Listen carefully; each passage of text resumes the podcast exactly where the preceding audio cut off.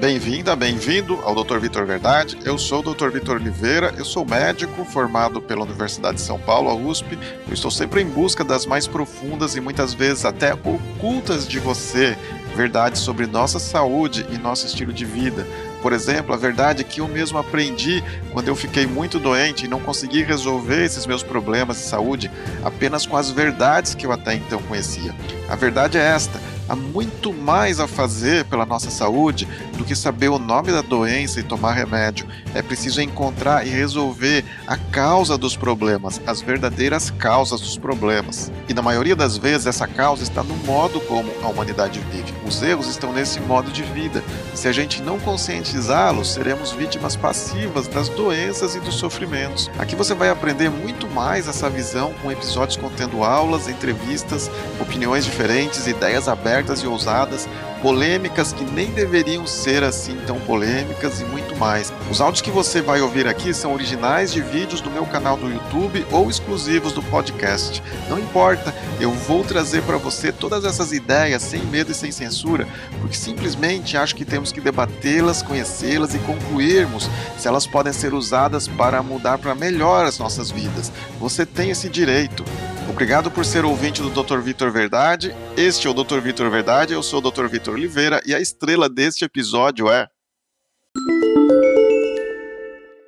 E lá no fim do episódio tem um convite super especial para quem ouvir até o fim. Melhorar o nosso sistema imunológico, será que isso é possível? Neste vídeo você vai entender a resposta para isso, vai entender também, para você chegar nessa resposta, você vai entender quais são as coisas que atrapalham estão atrapalhando agora o nosso sistema imunológico a funcionar bem e também quais são as coisas que ele precisa ter para funcionar bem. É muito importante, sim, a gente usar máscara, é muito importante a gente fazer distanciamento social, mas a gente tem que entender essa outra peça do problema, esse outro aspecto do problema, que é a nossa capacidade que a gente tem de melhorar a nossa saúde e a nossa resistência, inclusive, às doenças. Essa resistência, ela é desempenhada, ela é executada pelo nosso sistema imunológico, principalmente.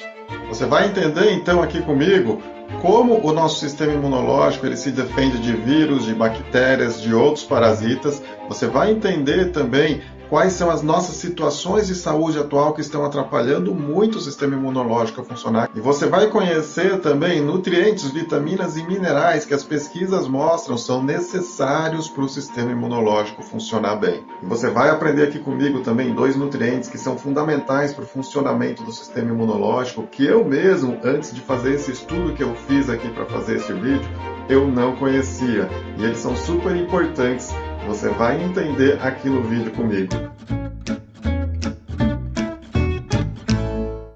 Eu sou o Dr. Vitor Oliveira, eu sou médico formado pela Universidade de São Paulo, a USP. Eu trabalho com a chamada medicina do estilo de vida. É esse conceito da medicina do estilo de vida que eu quero trazer aqui para você, que não basta a gente apenas tomar remédio, saber o nome de doença, a gente tem que cuidar das raízes da nossa saúde. E a mensagem principal aqui do nosso canal, do nosso trabalho, é que a gente tem que trabalhar a fundo os fundamentos da saúde, os cinco fundamentos da saúde, como eu chamo, que são a alimentação, o ambiente, o movimento, o sono e as emoções. Se você sai aqui do meu canal com a consciência de que tem que trabalhar a fundo esses cinco fundamentos, eu já me dou por satisfeito e agradeço muito a você ter assistido aqui aos meus vídeos. Nós estamos vivendo, sim, essa época de pandemia, essa crise do coronavírus, que é uma crise séria, ele está matando muita gente, está matando inclusive profissionais de saúde, coisa que eu nunca vi acontecer antes, tá? É super importante a gente seguir as orientações das autoridades de saúde, a gente usar máscara, a gente respeitar o máximo possível o distanciamento social também, a gente seguir todas essas orientações, porque essas são as principais medidas preventivas e de combate à disseminação dessa infecção do coronavírus. Mas neste vídeo nós vamos falar sobre uma outra peça do problema, tá? Sobre uma outra perna do problema que a gente pode falar, que é a própria resistência do nosso corpo a esse tipo de infecção. Você sabe, por exemplo, que existe um grupo de pessoas, que é o grupo majoritário, é o grupo da maioria das pessoas, cerca de 97% se a gente fizesse os testes em todo mundo, todas as pessoas, é porque não são feitos testes que esse percentual é menor. Mas se a gente medisse, fizesse os testes em todas as pessoas que estão infectadas, por exemplo, a gente veria que 97% delas não precisam de hospital, ou seja, a infecção ela se resolve naturalmente pelo próprio corpo das pessoas. Apenas 3% precisariam de hospitais e 1% faleceria, viria a óbito dessas pessoas. Então, o coronavírus é sim uma doença super grave, mas existe um grande número de pessoas que se curam, ela se resolve essa infecção naturalmente. E por que que isso acontece? Porque o corpo delas consegue combater ou consegue não estar assim tão suscetível às complicações, a desenvolver as complicações. A gente tem que se perguntar, a gente tem que fazer essa pergunta: por que isso acontece? E quando a gente faz essa pergunta, uma das respostas é o sistema imunológico porque o sistema imunológico dessas pessoas funcionou melhor e conseguiu combater, controlar, resolver a infecção pelo coronavírus. É claro, essa é uma resposta óbvia, porque o sistema imunológico é o sistema que tem por missão fazer com que a gente se defenda desse tipo de infecção. E eu fiquei muito feliz quando eu descobri um artigo recente, eu descobri um artigo que foi publicado no British Medical Journal, que é um artigo científico que fala exatamente sobre esse aspecto do problema que está sendo tão ignorado, que as pessoas não estão enxergando muito, que é a questão do sistema imunológico e da saúde do corpo das pessoas, como isso está influenciando o desenvolvimento de doenças ou não. Esse artigo é um artigo que está aparecendo aqui para você, que você está vendo, que é o artigo Nutrição, Imunidade e Covid-19. Olha só, ele relaciona tudo isso, nutrição, sistema imunológico e a infecção pelo coronavírus. É um artigo muito interessante, é com base nesse artigo que eu fiz todo este vídeo. O artigo é de um pesquisador da Universidade de Southampton, da Faculdade de Medicina de lá, que é o Philip Calder.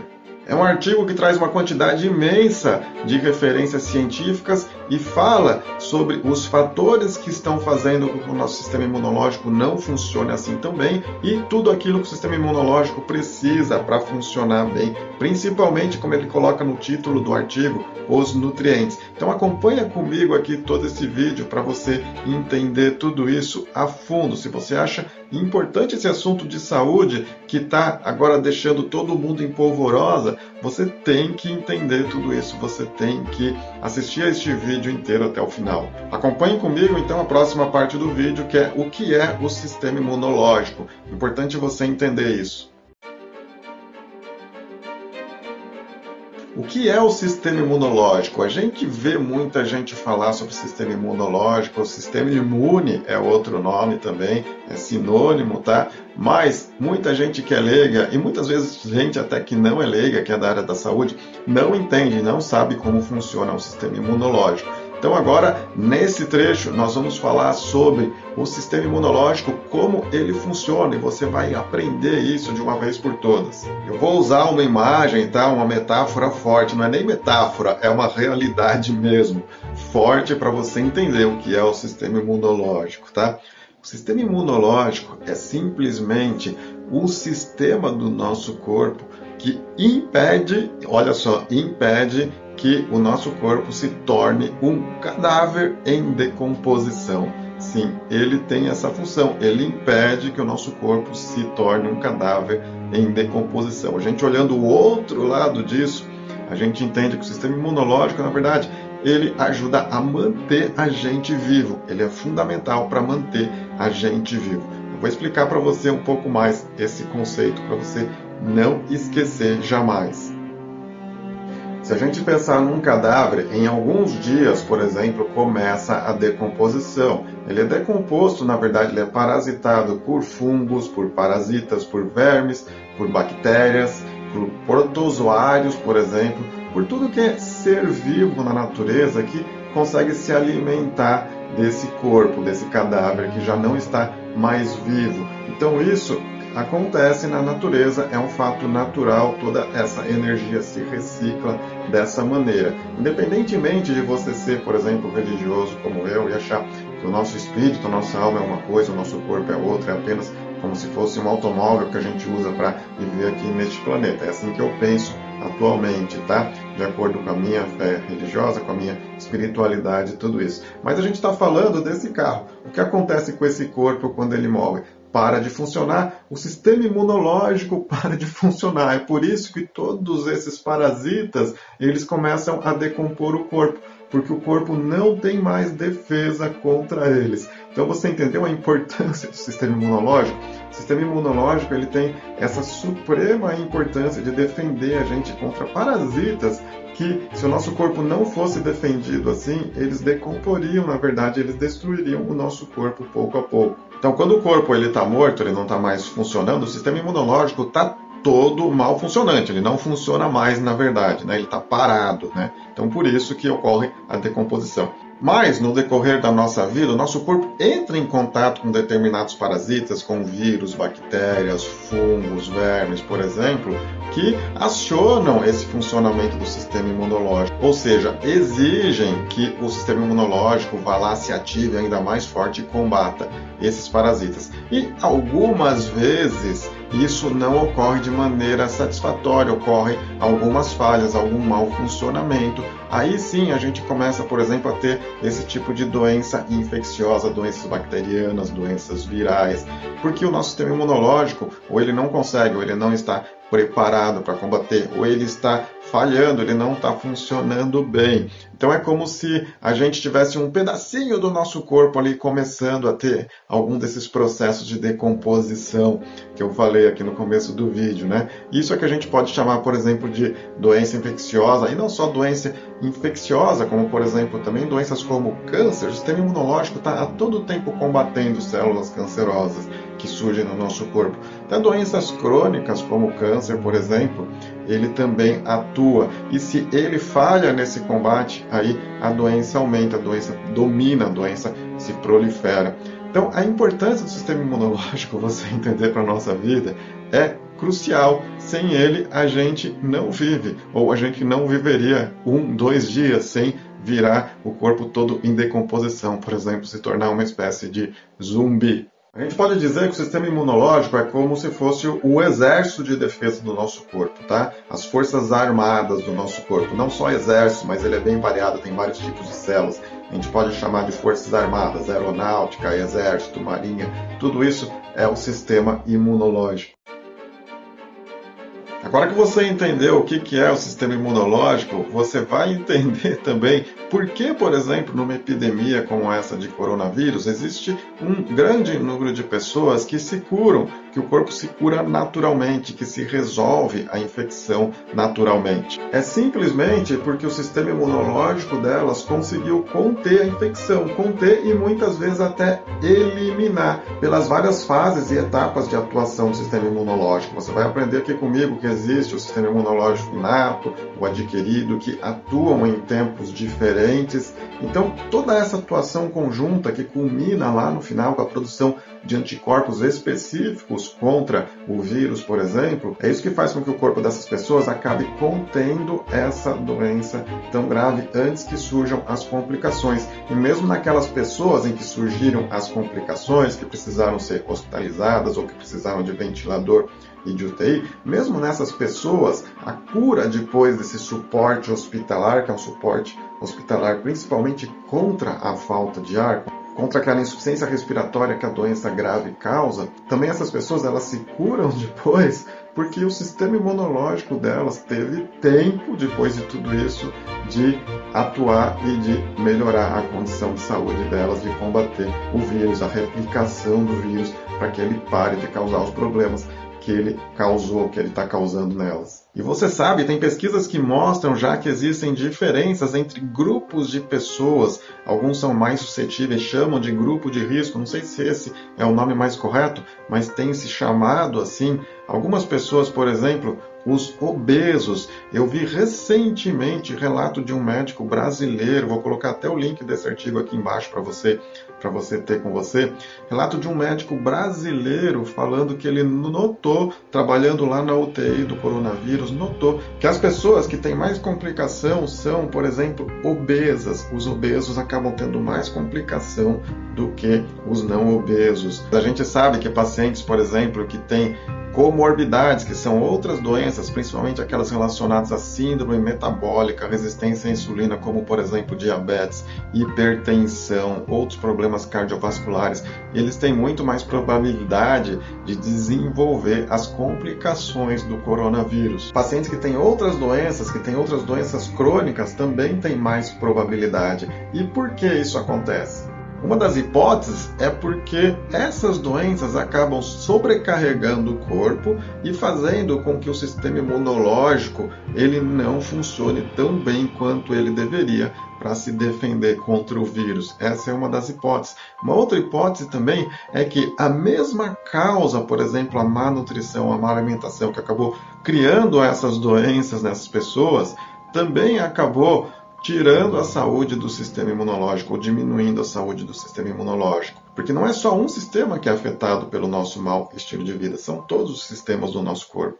É óbvio que a gente tem que estudar esse grupo de pessoas que se curam, a gente tem que entender o que está acontecendo com eles, por que, que eles estão se curando e as outras pessoas estão precisando de hospital. A gente tem que olhar esses dois grupos, estudar e comparar eles. Portanto, mais uma vez, é óbvio que é super importante a gente usar máscara e fazer o distanciamento social. São coisas que estão ao nosso alcance agora a gente fazer para prevenir a infecção. Mas a gente também tem que olhar para esse outro lado do problema, pessoal. A gente tem que olhar para esse lado, tem que perguntar por que, que essas pessoas estão tendo complicações e por que, que aquelas outras pessoas não estão tendo. Você já pensou isso? Continue pensando comigo aqui nesses vídeos. Pensa junto comigo. Será que você pode fazer alguma coisa para melhorar a sua saúde ou para evitar desenvolver essas doenças? Até porque a gente não sabe quanto tempo esse vírus vai continuar aqui circulando na nossa sociedade. E isso tem a ver sim com a saúde do seu sistema imunológico.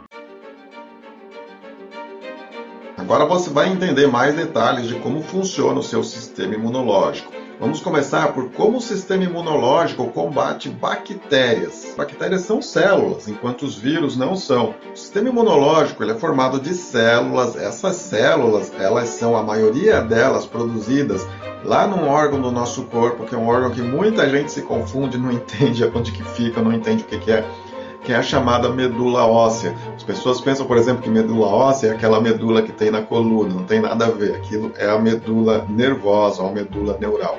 A gente chama de medula só. Medula óssea é o tutano ali dos nossos ossos, sabe?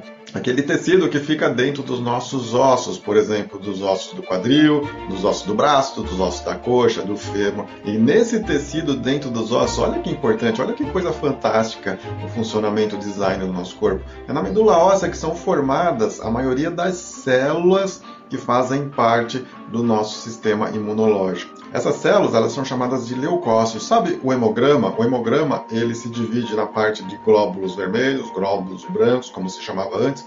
Esses glóbulos brancos, que é o antigo nome dos leucócitos. O leucograma, a quantidade de leucócitos, é a quantidade de células de defesa que tem no nosso corpo. O sistema imunológico, então, ele se divide em duas partes, em duas ações, em duas respostas diferentes espaçadas no tempo entre elas. Uma delas é a chamada resposta inata do sistema imune. Você já sabe, eu já falei aqui, que o sistema imune é responsável por atacar vírus, bactérias, fungos, parasitas, células cancerosas, tudo que pode causar mal ao nosso corpo. O sistema imune ele reage contra isso e tenta atacar, tenta neutralizar. E ele faz isso no primeiro momento através da resposta do sistema imune inato. O sistema imune inato é formado por essas células aqui, ó. Essas células do sistema imune inato são, na sua maioria, fagócitos, são células que conseguem engolfar, por exemplo, bactérias, engolfar substâncias tóxicas, como se elas estivessem engolindo, elas fazem fagocitose e aí essas substâncias elas são digeridas lá dentro delas, essas bactérias, por exemplo. São células, por exemplo, como os neutrófilos, como os monócitos, como os macrófagos. Existem também nessa resposta inicial do sistema imunológico células chamadas natural killers ou natural killers em inglês. São células também que atacam outras células e matam, como o nome diz também. E também faz parte dessa resposta do sistema imunológico inato, que é a primeira resposta do seu sistema imunológico quando entra um agente ou quando ele detecta um agente estranho no seu corpo, faz parte também a geração da inflamação, a liberação de várias substâncias que vão causar uma inflamação muitas vezes localizada, mas às vezes até sistêmica e às vezes até fica crônica quando ele fica superativado o sistema imunológico. A inflamação tem originalmente a função de ajudar o sistema imunológico a combater esses vírus, essas bactérias, todos esses patógenos. Então a primeira fase da resposta do sistema imunológico inato, ele fica respondendo o tempo todo, tá? Mas ele que começa primeiro a responder contra vírus, contra bactérias. Esse exército, vamos dizer assim, é o ataque. A linha de frente das forças armadas é o sistema imunológico inato. Aí, num segundo momento, atua o sistema imunológico adquirido, que ele faz um ataque mais específico contra aquele agente que causou o problema. Enquanto o sistema imunológico inato ele é mais geral, ele atua de uma maneira mais generalizada contra todos os agentes. O sistema imunológico adquirido, o sistema imune adquirido, ou também chamado de adaptativo, ele funciona especificamente contra aquele vírus, contra aquela bactéria, contra aquele tipo de patógeno específico. Super inteligente todo esse sistema, é uma coisa fantástica da natureza. Eu vou explicar aqui para você um pouquinho mais como funciona o sistema imunológico adquirido. O sistema imunológico adquirido ele é formado por células mais especializadas, então. São células como os linfócitos T, linfócitos, por exemplo, que atacam diretamente aquele parasita, aquele verme, aquela bactéria ou aquele vírus específico. São linfócitos, por exemplo, do tipo B, que são os linfócitos responsáveis pela produção de anticorpos, são os linfócitos B que fazem a chamada defesa humoral do corpo, que é a defesa por meio de anticorpos. Por isso essa resposta do sistema imunológico adquirido ela é mais tardia, porque depende da atuação mais específica, mais lenta, mais detalhada desse tipo de célula e também por vários outros tipos de mediadores químicos que atuam nesse processo superinteligente fantástico que culmina na produção de anticorpos contra, por exemplo, aquela bactéria específica ou contra aquele vírus específico, que são os anticorpos, por exemplo, que a gente mede quando a gente faz exames de anticorpos específicos. Esses anticorpos eles funcionam como? Em geral, eles são moléculas, tá? São moléculas chamadas de imunoglobulinas, os anticorpos. Essas moléculas são específicas, elas vão lá e se ligam, por exemplo, no vírus, se ligam, por exemplo, na bactéria. E essas moléculas, elas ajudam todo o sistema imunológico com essa ligação a combater, a destruir, por exemplo, essas células ou destruir esses vírus. Ah, então vamos parar aqui agora um pouquinho para se perguntar, né? Eu tenho certeza que você está fazendo essa pergunta para mim. Mas, doutor Vitor, por que, que eu preciso saber tudo isso, né? Isso não é só coisa de médico, não é só coisa de biólogo ou de pesquisador? É claro que não. É uma coisa do seu corpo. O seu corpo funciona assim e você precisa estudar mais como o seu corpo funciona para você não ficar perdido quando você precisar entender melhor como ele funciona e você até precisar fazer ele funcionar melhor. Você não ficar perdido. A gente tem essa responsabilidade e agora até nessa crise de saúde geral, nessa pandemia, a gente está verificando ainda mais que a gente tem essa responsabilidade de saber como o nosso próprio corpo funciona. Então aproveita esse vídeo para você estudar isso e você aprender muito melhor, porque você vai tomar decisões muito mais sábias na sua vida se você entender um pouco melhor isso. Não só com esse vídeo, mas estude mais, estude outros vídeos que ensinam também como o sistema imunológico funciona. Agora então você vai entender aqui comigo como que as bactérias são combatidas pelo sistema imunológico, tá? As bactérias têm essa característica que eu falei delas serem extracelulares, elas são uma célula em si então, elas não entram dentro das nossas células. Existe um tipo de bactéria mais especiais, chamada de micobactérias, que são parasitas intracelulares, sim, como, por exemplo, a bactéria da tuberculose. Mas, agora, para você entender em geral, como, por exemplo, a bactéria que causa uma amidalite, por exemplo, aquela amidalite purulenta, a bactéria que causa, por exemplo, pneumonia bacteriana, como que o nosso corpo combate esse tipo de bactérias, tá? Como que o sistema imunológico combate. Dessa maneira aqui que eu vou explicar para você. Olha como o sistema imunológico é inteligente para combater as bactérias. Na verdade, existem células que fazem parte do sistema imunológico inato, que são neutrófilos, são monócitos, são macrófagos, são células dendríticas.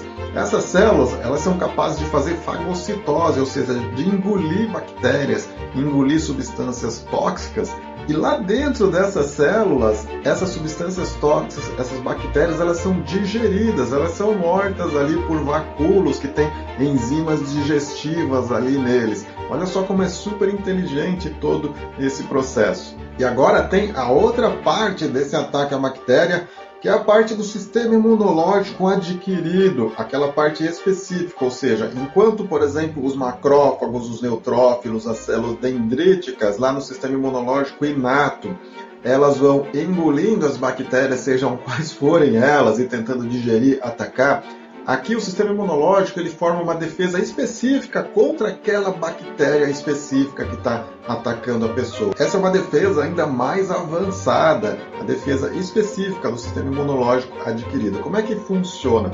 Bom, quando então essas células elas engolem e digerem essas bactérias, sobram lá dentro delas pedacinhos de bactérias. Aí começa a defesa imunológica adquirida, aquela que vai no final produzir anticorpos. Como é que funciona isso?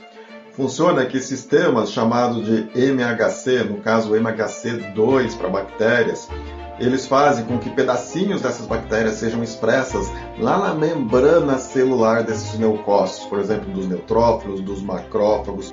Esses pedacinhos de bactérias lá na membrana dessas células, olha que coisa inteligente, pessoal. Eles são detectados por células específicas, por exemplo, por linfócitos T. E esses linfócitos, eles desencadeiam toda uma série de processos bioquímicos que desencadeiam na ativação dos linfócitos B, que são aqueles produtores de anticorpos.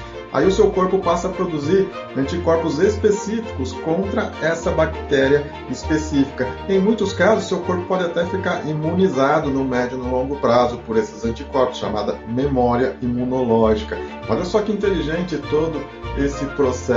Tudo isso está programado nas nossas células, nas células do nosso corpo. Mas isso não funciona por mágica, como que você vai ver aqui no decorrer do vídeo. Os anticorpos, também chamados de imunoglobulinas, que a gente falou, específicos, vão lá e como que eles forram a camada externa das bactérias. Eles se ligam ali na parede externa dessa bactéria específica e essa ligação dos anticorpos facilita ainda mais que os fagócitos, que as células de defesa consigam engolir essas bactérias e digerir elas. Olha que processo interessante, tudo interligado, a resposta inata com a resposta adquirida, a fagocitose com a produção de anticorpos. Isso é fantástico, é muito lindo, é assim que funciona o nosso corpo. Um dos lemas aqui do nosso canal, uma coisa que eu sempre falo, é que a gente tem que admirar a tecnologia interna do nosso corpo, tá? E tudo isso que eu estou explicando aqui é tecnologia. Você tem que não só admirar, mas tem que honrar a tecnologia do seu corpo. E como que a gente honra também todo dia essa tecnologia do nosso corpo com a alimentação correta, com outros fatores dos cinco apps, dos fundamentos da saúde também corretos, expondo o nosso corpo a tudo isso de maneira correta. Agora você vai aprender comigo como o seu corpo combate vírus, como o sistema imunológico do seu corpo combate os vírus. Você já sabe que os vírus são diferentes das bactérias. As bactérias são células, elas vivem fora das células. Elas infectam tecidos, infectam, por exemplo, circulam pelo nosso sangue, mas elas não entram dentro de outras células, exceto umas raras bactérias que fazem isso, chamadas de micobactérias. A grande diferença entre bactérias e vírus é que as bactérias elas são células e os vírus não são células, mas eles precisam de células para se multiplicar. Eles são parasitas de células, eles se replicam dentro de células. Então, os vírus não são exclusivamente extracelulares. Uma boa parte dos vírus estão lá dentro das células, dentro das células do hospedeiro, por exemplo, no caso do coronavírus, dentro das células das pessoas que estão infectadas pelo coronavírus.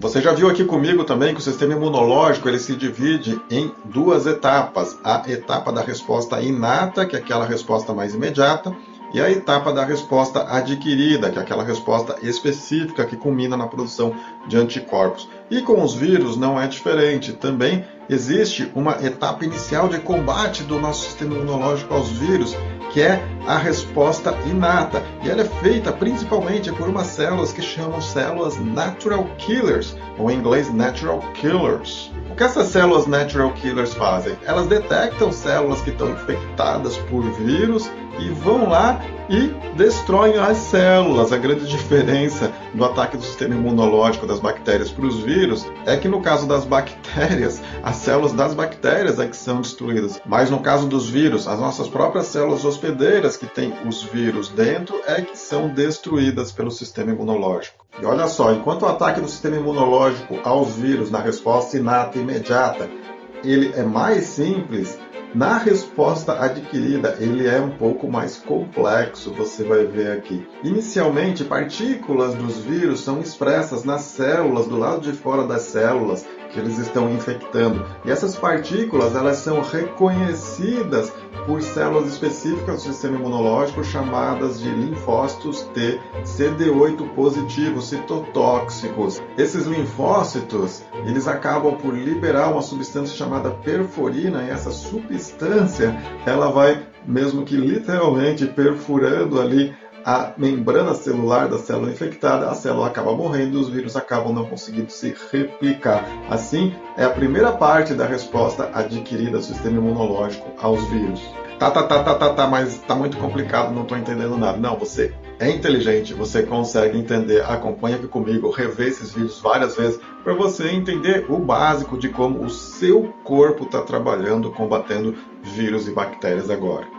E esse combate específico, aquele vírus específico que é a resposta imune adquirida, não termina por aí, não termina com as perforinas. O sistema imunológico, ainda por meio do MHC2, que chama complexo de histocompatibilidade 2, que faz com que essas proteínas dos vírus sejam expressas lá fora das células que eles estão infectando, para que sejam reconhecidas pelo sistema imunológico. Desencadeia uma série de processos químicos, por exemplo, com liberação de interferon, liberação de interleucinas, ativação de linfócitos T que combinam com a ativação de linfócitos B e os linfócitos B, você lembra, são os responsáveis por produção de anticorpos específicos contra esses vírus. As imunoglobulinas, que são anticorpos específicos contra esses vírus. Os mesmos anticorpos, por exemplo, que se testam, por exemplo, nos exames de anticorpos do coronavírus. E são esses anticorpos, na verdade, os principais responsáveis pela eliminação dos vírus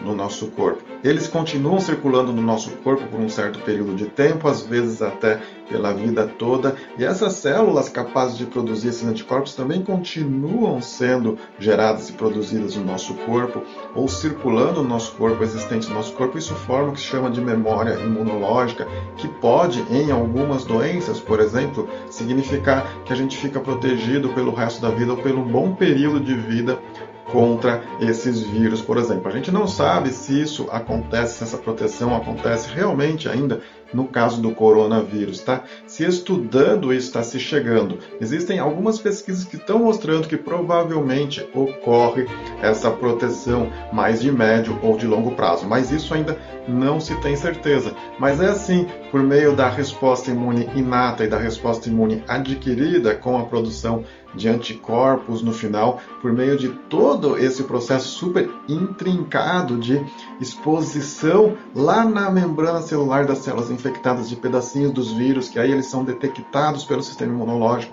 Isso desencadeia processos que vão lá e ajudam a atacar o vírus, inclusive essa produção de anticorpos. É assim que o sistema imunológico defende a gente. Isso é fantástico, isso é uma tecnologia fantástica. Lembra que eu falei que eu quero que você entenda e admire a tecnologia que existe no seu corpo? É uma tecnologia muito maior do que qualquer outra tecnologia produzida pela humanidade, tá? Essa tecnologia produzida pela natureza no nosso corpo e no corpo de muitos outros seres vivos, quase todos eles também têm essa tecnologia. É isso que você tem que entender e você tem que honrar essa tecnologia para que ela funcione bem, continue funcionando assim com todo o potencial que ela tem.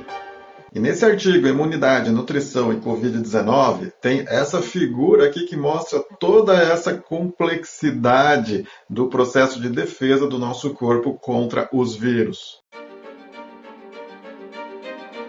Você precisa entender agora de que o nosso sistema imunológico precisa para trabalhar direito, ou seja, para defender o nosso corpo. Agora que você já entendeu como o sistema imunológico nos defende de vírus, de bactérias, de outros parasitas, até de células cancerosas, você precisa entender de que ele precisa para funcionar direito, do que, que a gente precisa, na verdade, para se defender e também do que, que a gente não precisa, mas que a gente está submetendo o nosso corpo a isso. Mais uma vez, você precisa lembrar que o nosso sistema imunológico é feito de células, tá? Células, por exemplo, que são chamados leucócitos, as células em geral do sistema imunológico, mas células, por exemplo, como os neutrófilos que você está vendo aqui e também os linfócitos que você está vendo aqui, que a gente já falou sobre eles. Essas células do sistema imunológico, quando o nosso corpo ele não está sendo submetido a ataques externos, por exemplo, de vírus ou bactérias ou outros patógenos, o que acontece? Ele está ativo sim, ele está mantendo ali a nossa saúde, ele está evitando que a gente vire um cadáver em decomposição ainda, lembra disso, né?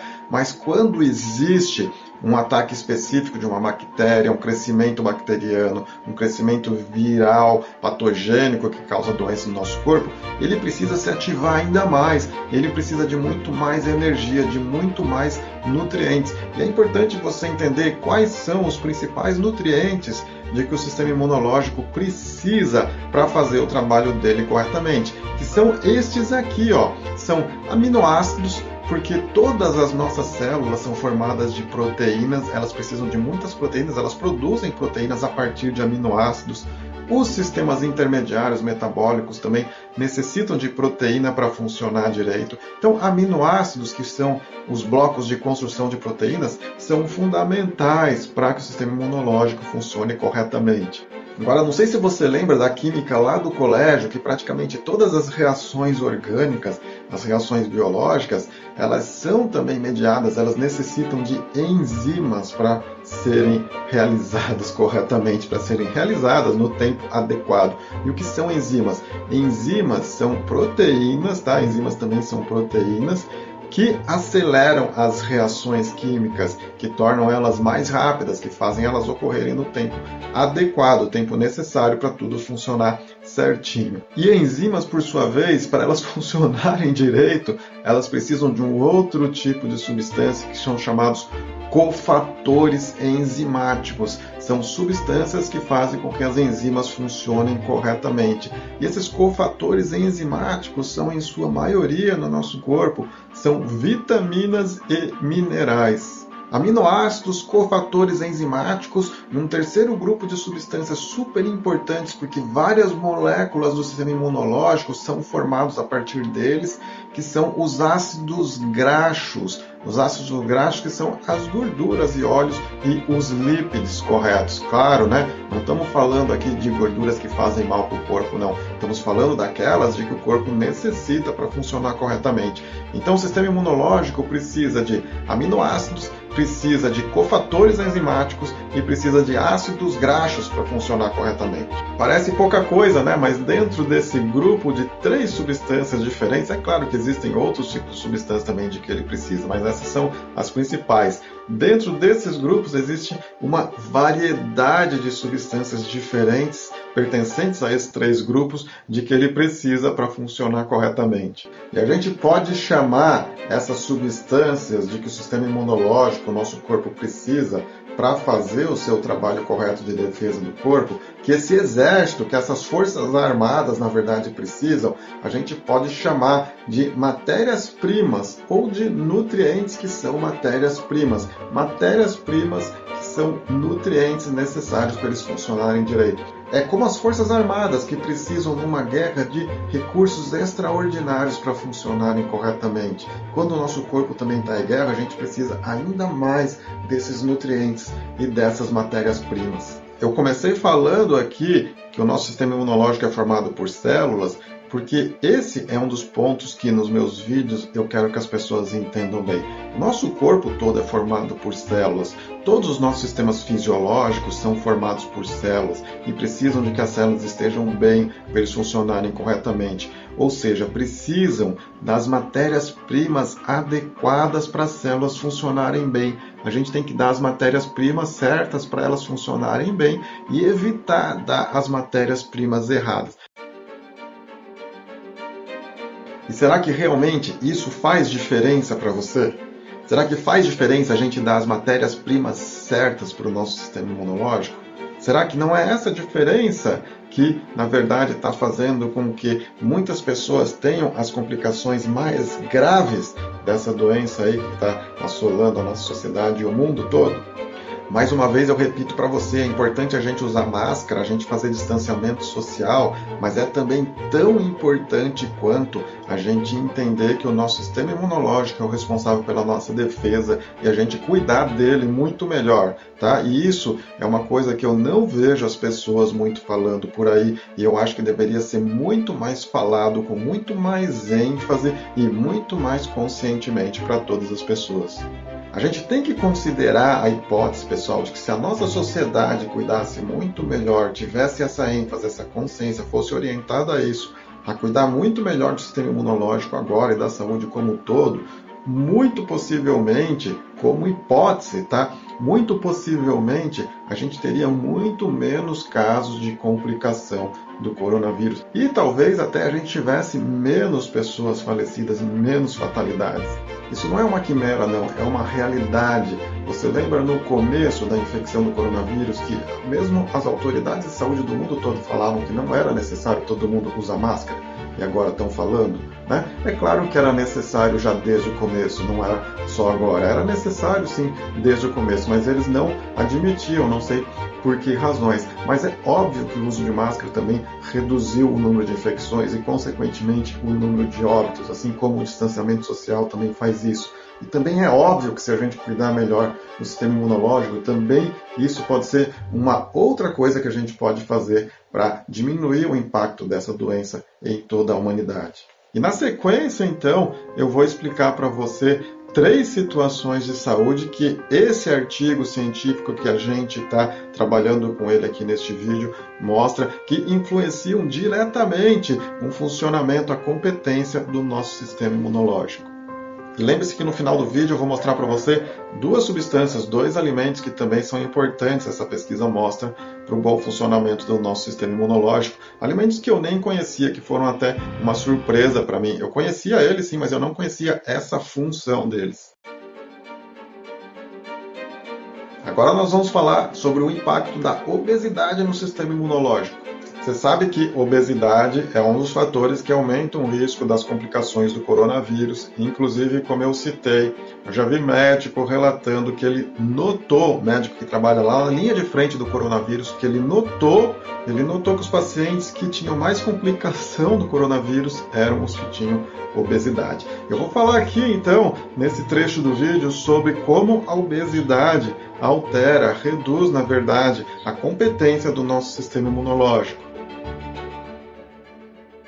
Olha só o que as pesquisas mostram que obesidade causa. Obesidade causa redução dos linfócitos T e B, inclusive dos linfócitos B, que são os responsáveis pela produção de anticorpos. Ela causa, por consequência, redução de anticorpos, ou seja, uma produção menor de anticorpos. Ela causa redução de proteínas mediadoras do sistema imunológico, como por exemplo o interferon. E existem pesquisas que mostram que pacientes obesos têm um processo de recuperação da saúde após uma infecção muito mais lento do que pacientes não obesos. Existem pesquisas também que mostram que pacientes obesos podem ter uma resposta vacinal, que é a resposta, por exemplo, de produção de anticorpos depois que recebe uma vacina, muito menos eficiente do que pacientes não obesos. Isso nos leva a uma constatação bem interessante. Se uma vacina for descoberta o coronavírus, pacientes obesos, por exemplo, eles podem ter uma resposta a essa vacina muito menos eficiente. A obesidade ainda é uma causa super conhecida de inflamação, de inflamação crônica no corpo e excesso de inflamação, estado inflamatório no corpo, ele é uma das causas das complicações do coronavírus, como por exemplo a falta de ar, a insuficiência respiratória. Lembra que eu falei de síndrome metabólica, de resistência à insulina? A resistência à insulina, o excesso de insulina no nosso corpo, muito desencadeado por maus hábitos alimentares, é o que acaba gerando o sinal para o nosso corpo gerar gordura, acumular gordura. Então essa resistência à insulina está na base do processo de obesidade e complicando aí o funcionamento do sistema imunológico. Por isso, a importância de a gente controlar a obesidade, não só agora para a situação que nós estamos vivendo, mas também para outras situações idênticas a essa, como essa que a gente pode viver no futuro, e também por causa das outras doenças que a obesidade também causa ou piora. E você vê que sociedades, por exemplo, onde uma grande parte da população é obesa, estão sofrendo profundamente com o coronavírus, como por exemplo os Estados Unidos. Fica então o alerta para a gente controlar como sociedade cada vez mais a obesidade. E isso se faz com consciência alimentar, porque a obesidade, na sua maior parte, quase a totalidade dos casos, vem da má alimentação. Outro fator que a gente já sabe que diminui a competência do nosso sistema imunológico é o próprio envelhecimento. É por isso que nas faixas etárias de mais idosos acontecem mais complicações do coronavírus, por exemplo.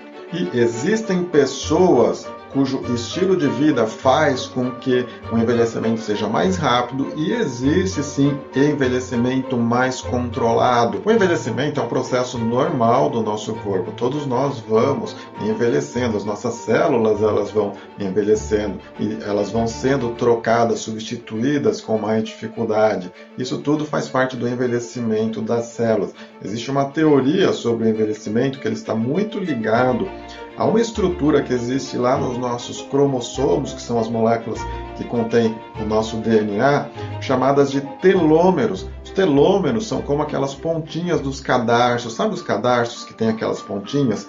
Quando eles se desgastam, por exemplo, significa que o tênis ou o sapato está bastante velho, não é isso? Então os telômeros são como se fossem esses cadarços, eles vão se desgastando, se desgastando, e o próprio DNA, o próprio cadarço, ele vai sendo prejudicado também. E essa é uma marca do envelhecimento. Por exemplo, pessoas que têm os seus telômeros mais preservados são pessoas que envelheceram menos.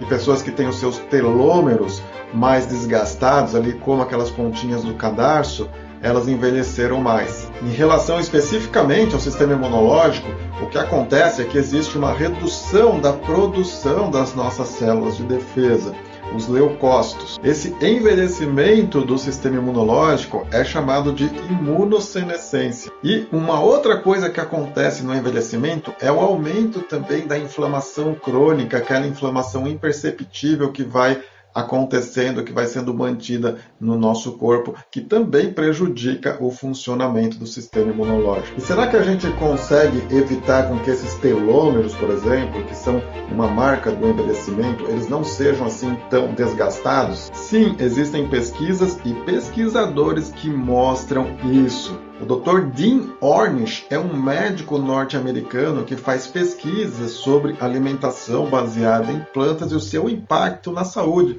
E ele tem pesquisas que já demonstraram que uma alimentação saudável, uma alimentação, por exemplo, baseada em plantas, consegue preservar muito mais esses telômeros do que uma alimentação normal lá da sociedade americana. Uma coisa que para a gente já deveria ser muito mais óbvio, né, pessoal? Então, o envelhecimento é sim algo com que a gente tem que se preocupar, que a gente pode tomar medidas para melhorar esse envelhecimento. É uma coisa inevitável, sim, o nosso sistema imunológico vai ficar um pouquinho mais fraco do que era antes, por isso até que adolescentes mais jovens têm menos complicações de várias doenças, inclusive do coronavírus. Só que não é só esse envelhecimento que é o fator preponderante ou fator único nessa susceptibilidade do corpo das pessoas às complicações do coronavírus. Existe uma combinação de todas as outras coisas, como por exemplo obesidade, a falta dos nutrientes que eu vou abordar aqui mais para frente no vídeo. Tudo isso é importante, é uma combinação de coisas. E o próximo item que eu vou falar também é super importante e muita gente não pensa nele.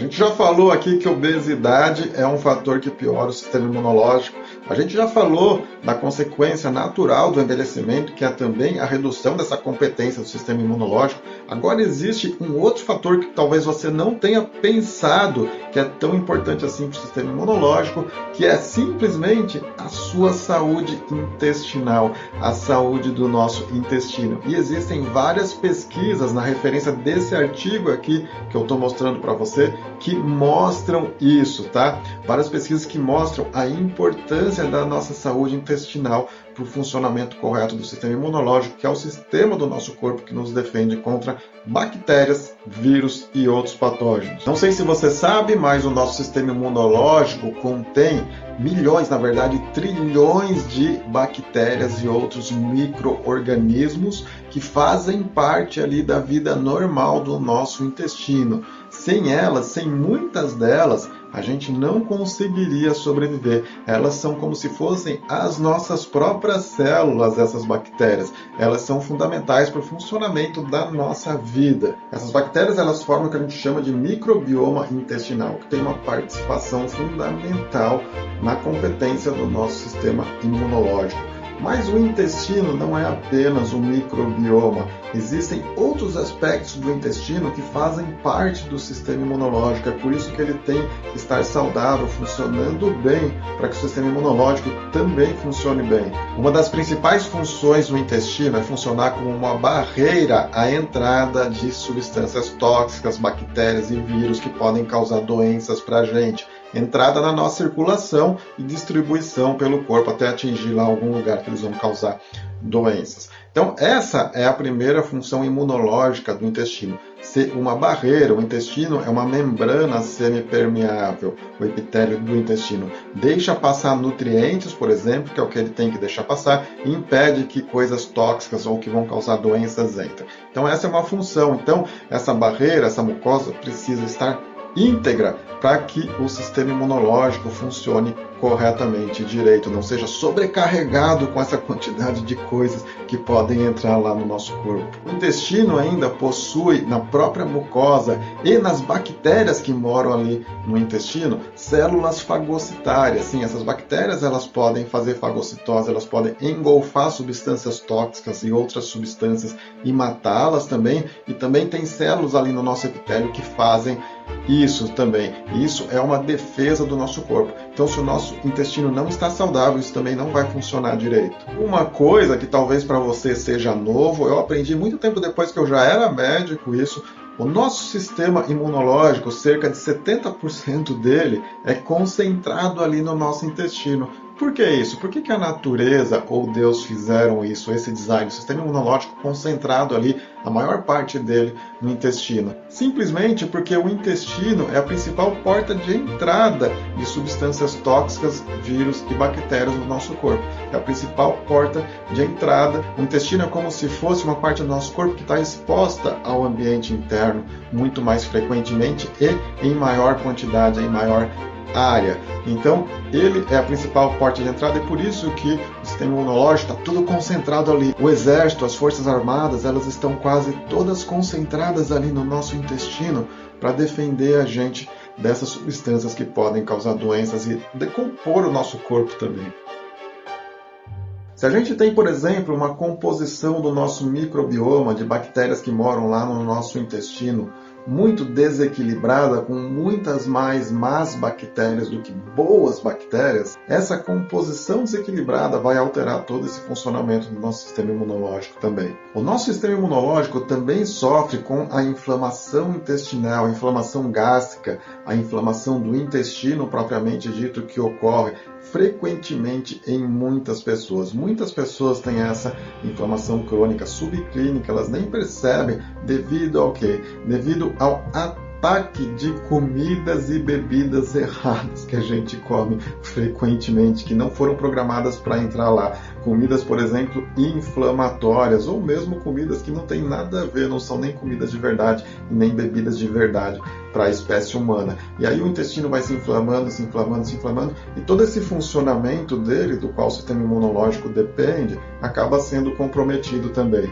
Você vai ver lá no final do vídeo que uma dessas duas substâncias que eu descobri estudando o artigo para fazer este vídeo é uma substância que melhora a saúde intestinal e por isso é que ela melhora o sistema imunológico.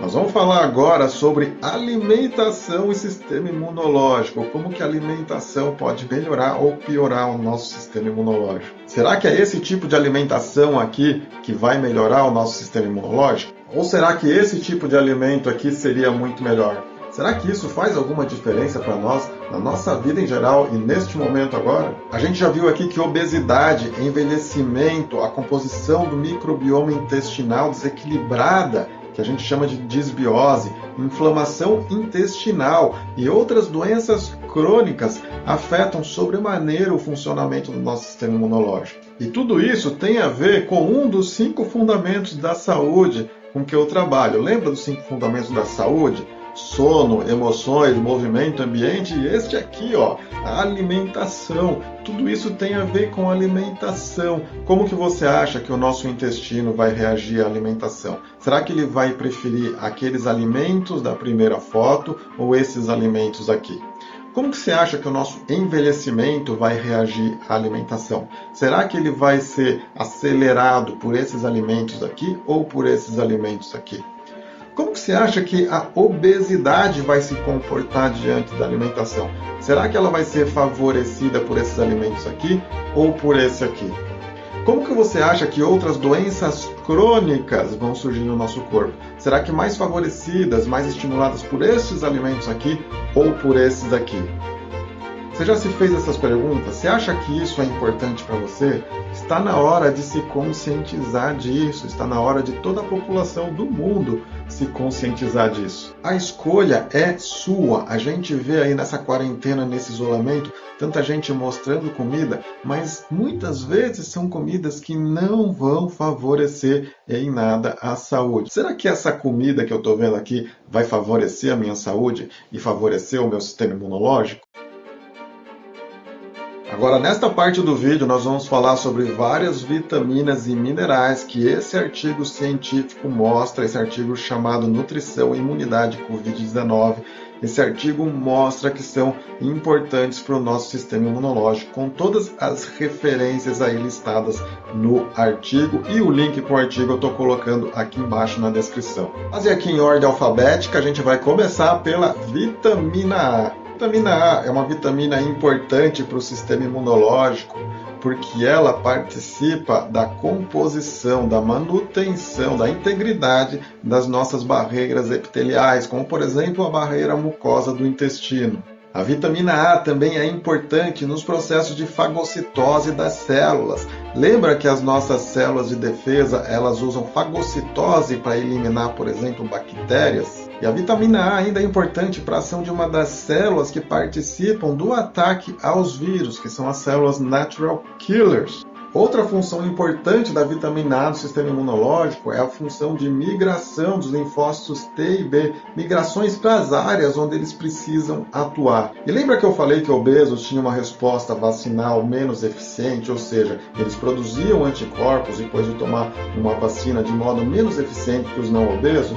Sim, para as pessoas que são deficientes de vitamina A, isso também acontece. Ou seja, na deficiência de vitamina A, a própria resposta vacinal, que é uma resposta do sistema imunológico, também pode ser menor. Você vê com isso a importância da vitamina A para a nossa saúde. E quais são as fontes de alimentos que são principais fornecedoras de vitamina A? Eu vou mencionar aqui três delas, tá? Que você pode colocar na sua rotina alimentar para aumentar a sua ingestão de vitamina A e, consequentemente, também melhorar o seu sistema imunológico.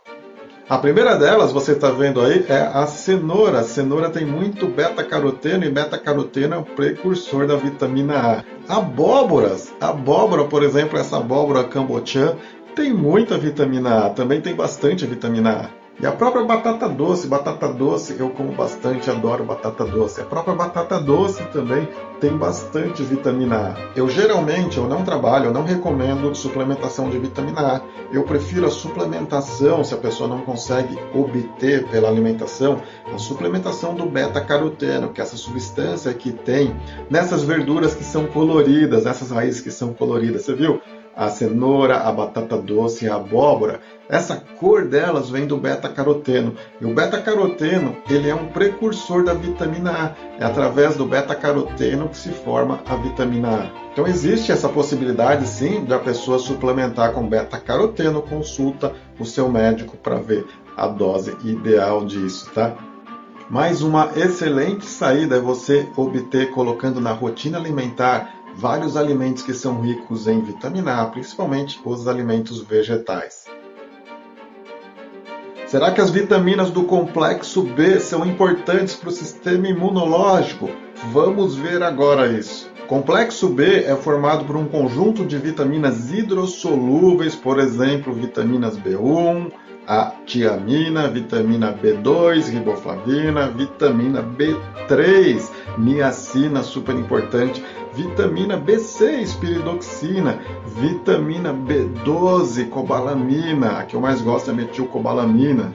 As vitaminas do complexo B, como a maioria das vitaminas, elas trabalham como cofatores de enzimas que são importantes nos processos bioquímicos, nas reações químicas do nosso sistema imunológico e do nosso corpo todo. Bem, o ácido fólico, também chamado de folato, faz parte do complexo B. Essas vitaminas do complexo B, pesquisas mostram que elas são super importantes para o sistema imunológico intestinal. Além disso, a deficiência delas pode causar redução de vários componentes importantes do nosso sistema imunológico, como por exemplo os linfócitos, como por exemplo as células natural killers importantes na ação contra os vírus e também os linfócitos T citotóxicos. Intervalo comendo aqui ó, um ovinho cozido que é super importante para gente obter vitaminas do complexo B.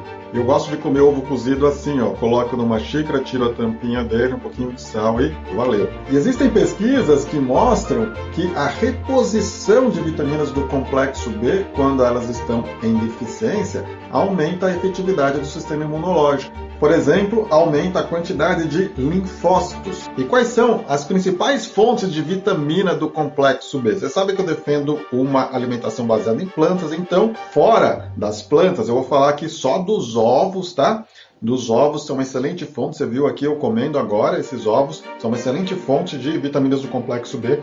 Vegetais verdes também são excelentes fontes de vitaminas do complexo B. E o brócolis, o brócolis que é tão saudável, tem tantos benefícios para a saúde, também é uma importante fonte de vitamina do complexo B. Coloque na sua rotina alimentar os vegetais verdes e o brócolis, se você não é vegano, os ovos também, para você obter as vitaminas do complexo B que você precisa. Muitas vezes eu prescrevo sim para os pacientes suplementação de vitamina do complexo B. Você pode falar com o seu médico, com o seu nutricionista, por exemplo, para ver se isso é adequado no seu caso. Mas não se esqueça, deficiência de vitaminas do complexo B pode comprometer o seu sistema imunológico e a sua capacidade de defesa contra vírus e bactérias. Falamos de vitamina A, já falamos de vitamina do complexo B. Vamos prosseguir aqui no alfabeto e falar da vitamina C, essa fonte super importante de poder de antioxidação do nosso corpo. Muita gente não sabe, tá? Mas muitos animais, inclusive a maioria dos mamíferos, exceto o ser humano e alguns outros poucos mamíferos, eles produzem vitamina C. A gente que não produz endogenamente vitamina C mas existem outros mamíferos que produzem vitamina C sim. E quando esses outros animais eles estão doentes, eles produzem muito mais vitamina C. Você sabia disso?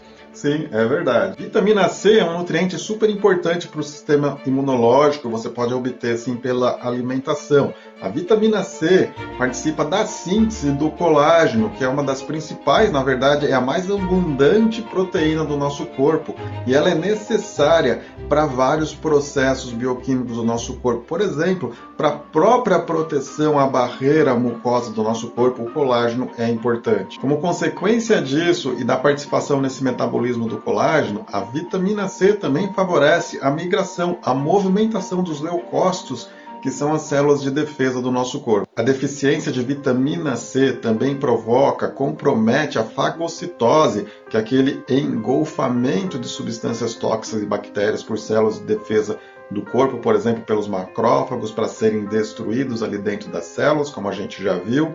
Ela favorece também essa deficiência, a redução dos linfócitos T e a redução das células natural killers do sistema imunológico. Mas o grande papel da vitamina C, ela é um dos mais potentes, um dos principais antioxidantes de que o nosso corpo precisa para funcionar corretamente. Todos os processos bioquímicos do nosso corpo produzem moléculas oxidadas que precisam ser antioxidadas para elas não roubarem elétrons de outras moléculas saudáveis que o nosso corpo precisa para funcionar. Então, para evitar isso, nosso corpo precisa de antioxidação. A vitamina C, junto com a vitamina E, é um dos antioxidantes clássicos do nosso corpo, de que o nosso corpo precisa mais. E quando isso não acontece, quando existe acúmulo de moléculas oxidadas no nosso corpo, isso favorece processos degenerativos do corpo, como por exemplo a inflamação excessiva, a inflamação crônica e até essa inflamação excessiva aguda que ocorre nas complicações lá do coronavírus e até que gera essa falta de ar, essa insuficiência respiratória em alguns pacientes.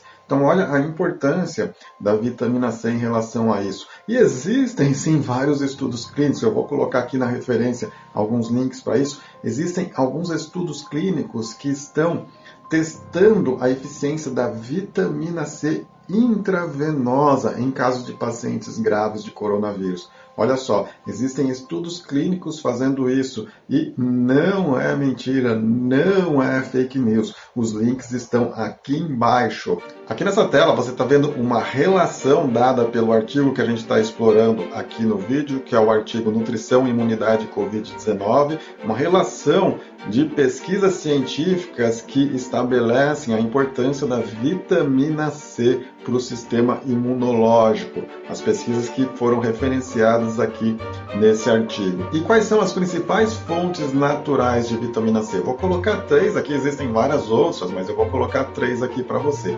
A primeira delas, que eu acho super importante e gostosa, você pode comer sempre, quase todo dia, é salsinha. Salsinha de preferência para orgânico. Com salsinha você já consegue obter uma boa quantidade de vitamina C. A segunda, que é a fruta que mais tem vitamina C, uma das frutas que mais tem vitamina C, é o kiwi. Conhece o kiwi? O kiwi também tem muita vitamina C, você pode colocar ele na sua rotina alimentar, não deixe de colocar. E a terceira, mais conhecida aqui no Brasil, que é acerola. A acerola também tem muita vitamina C. Você pode obter bastante vitamina C também para o seu dia a dia, colocando essas três coisas na sua rotina alimentar: salsinha, kiwi e acerola. Não é fácil. Existe muita gente que fala por aí: ah, é dinheiro jogado fora tomar vitamina C. Talvez, tá? Você pode obter pela alimentação, mas ter uma quantidade de vitamina C boa no corpo suficiente é fundamental, não é dinheiro jogado fora, não. Eu só não quero que você saia deste vídeo sem ter a consciência da importância da vitamina C para a nossa saúde e para o nosso sistema imunológico falar sobre vitamina D e a importância da vitamina D para o sistema imunológico. Vitamina D, você sabe, é aquela vitamina que na verdade não é uma vitamina, é quase como se fosse um hormônio. É aquela vitamina que a gente obtém quando a nossa pele é exposta aos raios ultravioletas solares, aos raios solares. E aí o nosso corpo produz naturalmente a vitamina D, ele foi programado para isso. É claro que essa exposição precisa ser sempre segura, nunca exagerada para não correr o risco de ter câncer de pele, como eu já expliquei em vários vídeos aqui no canal.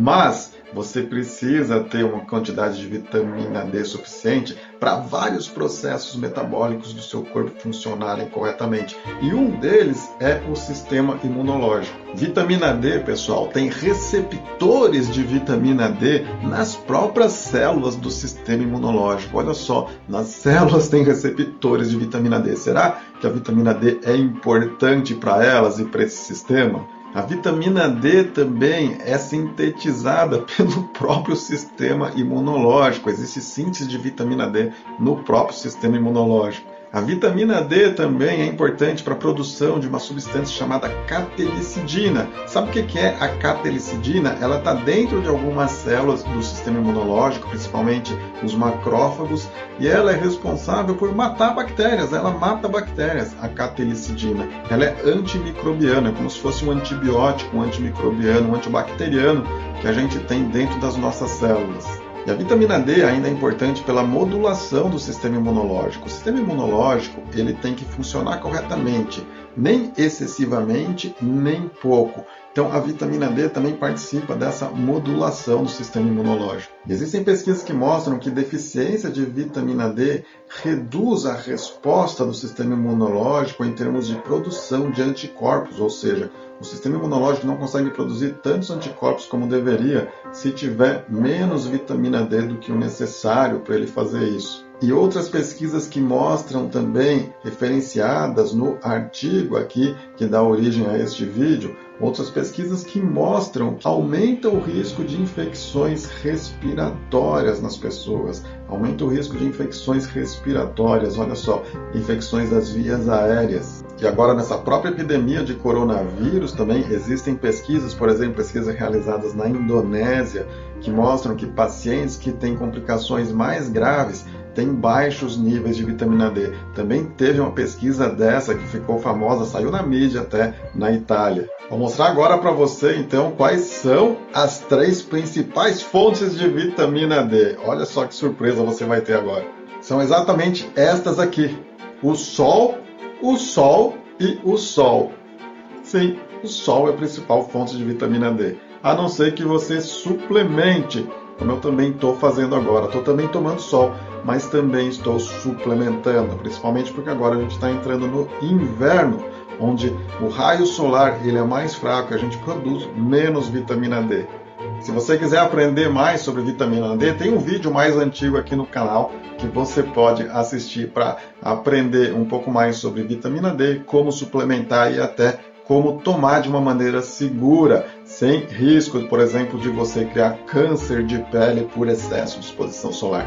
Na verdade, vou deixar aqui um alerta já, tá? Se você for tomar vitamina D pelo sol, 10, 15 a 20 minutos por dia, conversa com seu dermatologista antes para ver qual o seu tempo de exposição no sol para evitar que a pele fique queimada, porque aquela pele queimada é que aumenta o risco de ter realmente câncer de pele, tá? Então assim, faça isso, lembre-se que o sol, ele não é nosso inimigo, ele é nosso amigo e o nosso corpo precisa de vitamina D.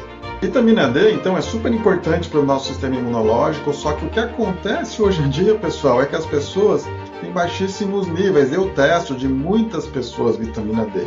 E eu vejo que, em geral, as pessoas são ou deficientes ou estão em níveis não ideais de vitamina D.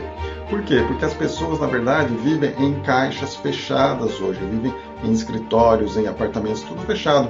Não foi como a natureza programou para a gente viver. Então, isso está desajustado em relação ao que a natureza programou e o corpo fica deficiente desse nutriente, que na verdade é um hormônio super importante para o funcionamento de todo o nosso corpo, para a leitura de vários dos nossos genes, a vitamina D é super importante, e também, como você viu aqui, para o sistema imunológico. Então você pode conversar com o seu médico, com o seu nutricionista sobre a possibilidade de repor vitamina D, suplementar vitamina D para melhorar a competência do seu sistema imunológico, sim. Aqui nós vamos falar sobre a importância da vitamina E para o nosso sistema imunológico. Você sabe que a vitamina E é um micronutriente super importante na nossa alimentação, é super importante para vários processos bioquímicos, do nosso corpo e é um dos principais antioxidantes junto com a vitamina C e outras substâncias menos conhecidas, como por exemplo glutationa, é um dos antioxidantes mais importantes que existem para o bom funcionamento do nosso corpo e também tem importância para o funcionamento do sistema imunológico, que é o sistema que nos defende de vírus, bactérias e outros agentes causadores de doenças. Será que é importante a gente entender? É relevante para a nossa saúde? A vitamina E no sistema imunológico ela é fundamental para a produção das próprias células do sistema imunológico, que são os leucócitos, e também para o produto final mais nobre do sistema imunológico, que são os anticorpos. Tudo isso depende da vitamina E em níveis adequados, em níveis ideais para que essa produção seja correta. A vitamina E também é fundamental para células natural killers, que são aquelas células que também participam do combate aos vírus no sistema imunológico. E a vitamina E também participa da imunidade celular. Sabe o que é imunidade celular? É aquela resposta do sistema imunológico em que células do sistema atacam diretamente outras células, por exemplo, as células que estão infectadas por vírus. Essa função é desempenhada pelos chamados linfócitos T. E esses linfócitos, eles desempenham essa imunidade celular também na dependência de níveis adequados de vitamina E. Existem estudos que mostram a piora da imunidade em idosos devido à deficiência de vitamina E. Existem estudos também que mostram que idosos são mais suscetíveis às infecções respiratórias por deficiência de vitamina E. E existem também pesquisas que mostram que a resposta vacinal, que é aquela resposta esperada depois que a gente toma vacina, aquela resposta de produção de anticorpos, ela também é mais comprometida quando existe deficiência de vitamina E. Olha só a importância da vitamina E como micronutriente para o sistema imunológico. E quais são as principais fontes de vitamina E para o nosso corpo, as principais fontes naturais? Existem várias outras, mas eu vou focar aqui em três delas que você pode colocar na sua rotina alimentar. Primeira delas é semente de girassol. Não sei se você conhece semente de girassol, se você tem costume de comer. Eu tenho costume, sim, eu acho uma delícia semente de girassol. Não é óleo de girassol, tá bom? É semente de girassol. Você pode incluir na sua rotina alimentar. Também as amêndoas, que são um tipo de castanha, elas são excelentes também. Elas têm vários outros benefícios para a saúde, mas elas também são excelentes fontes de vitamina E. Uma outra excelente fonte também super saudável é o abacate, que tem gorduras boas e muita vitamina E. Aliás, vitamina E é uma vitamina lipossolúvel, solúvel em gordura. Quando a gente toma, por exemplo, como suplemento, é interessante tomar depois, por exemplo, da alimentação, porque ela é lipossolúvel, precisa de gordura para se dissolver. E o abacate é uma gordura legal, tem muita vitamina E ali dissolvida na gordura do abacate. Você pode obter pela alimentação sem precisar suplementar. Mas se precisar suplementar, consulta seu médico, consulta o seu nutricionista e faz a sua suplementação de vitamina E, que é também super importante para o seu sistema imunológico.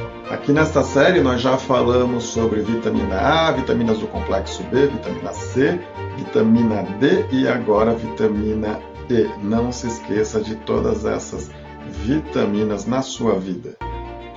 Qual a importância do zinco para o nosso sistema imunológico? Será que eu preciso me preocupar mesmo com o zinco para o meu sistema imunológico funcionar bem? O que é o zinco? O zinco é um elemento químico, a gente chama de mineral em nutrição, tá? De mineral. O zinco é um mineral super importante para vários processos metabólicos do nosso corpo. Existem vários alimentos que contêm zinco, mas quando eu testo o zinco dos meus pacientes, em geral vem níveis baixos de zinco. Tá? As pessoas são deficientes em zinco ou vem o zinco em níveis não ideais, em níveis acima do normal, só que um pouquinho acima do normal só. Isso não ajuda a saúde, não ajuda o funcionamento correto do corpo. Mas aqui neste vídeo nós vamos falar especificamente da importância suprema do zinco pro sistema imunológico. Olha só, e para o combate a vírus, inclusive.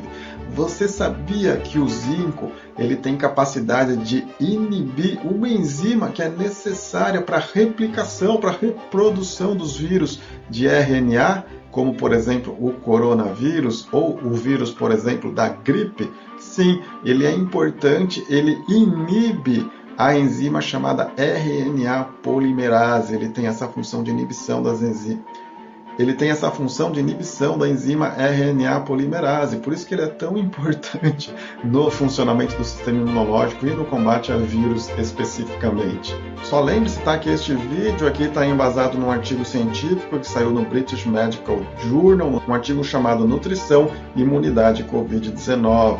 E todas as referências disso que a gente está falando estão lá nesse artigo, cujo link está aqui na descrição do vídeo. O zinco, para exercer as suas funções no sistema imunológico, ele precisa entrar dentro das células, claro, né? Porque, por exemplo, a RNA polimerase está lá dentro das células. Então, ele precisa de uma ajuda para entrar dentro das células, e essa ajuda é dada por substâncias chamadas ionóforos. Existem ionóforos de zinco. Ionóforos de zinco, por exemplo, um que eu já mencionei aqui num outro vídeo é a quercetina, uma substância que existe na maçã e na cebola. Existem outros ionóforos de zinco também, como por exemplo o chá verde, a epigalocatequina do chá verde. Nunca tome suplemento de chá verde, tá bom? Porque é tóxico para o fígado e eu prefiro sempre o chá verde, tomar as folhinhas secas da loja de produto natural. Eu uso sim chá verde todo dia, mas são as folhinhas secas só. Outras formas de chá verde eu não recomendo porque podem ser tóxicas. Mas o chá verde é um dos ionóforos de zinco, sim, e ajuda o sistema imunológico também a funcionar melhor quando existe zinco disponível no corpo, né? quando a gente tem nutricionalmente um aporte de zinco adequado. O zinco também participa da produção de leucócitos e de anticorpos do nosso corpo. Leucócitos são as células de defesa em geral e os anticorpos são o produto nobre ali das células que vão formar a parte final específica da resposta imunológica.